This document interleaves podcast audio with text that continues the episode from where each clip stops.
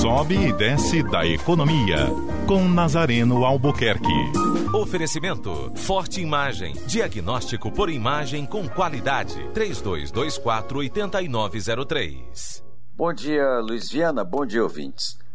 A Federação das Indústrias é, do Estado do Ceará emitiu um comunicado que vai adiar a festa da indústria programada para o próximo dia 30 de maio e que vai ser em nova data a ser divulgada posteriormente. A Federação das Indústrias alega que é por motivo de força maior, mas esse motivo de força maior não é? Na verdade, tem por razão a doença e a cirurgia que a que está sendo submetido o presidente da Federação das Indústrias, Beto Studart, em São Paulo. Fato que a gente divulgou aqui ontem e que foi amplamente é, difundido pelas redes sociais. O evento da Federação das Indústrias, a Festa da Indústria, é tradicionalmente realizado pela FIEC em comemoração ao Dia da Indústria. E essa medalha do mérito industrial esse ano vai ser para Elisa Gradival, presidente do Sindicato da Indústria de Frio e Pesca, o economista Edson Queiroz Neto, chanceler da Universidade de Fortaleza,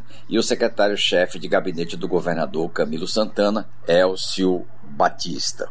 E aí fica ainda o impasse na questão dos combustíveis. O governo se reúne hoje com a Petrobras, ninguém quer abrir mão do seu pedaço, nem o governo reduzindo é, alguns impostos, nem a Petrobras é, deixando de reajustar o seu gatilho para compensar os preços da alta internacional do petróleo, e fica o consumidor sem saber, na verdade, qual o seu futuro.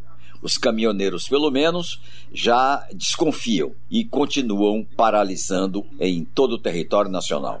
Tenham todos um bom dia. Eu vou estar de volta às 14 horas com Sobe 10 da Economia no programa da Neila Futinelli, o Povo Economia. Até lá.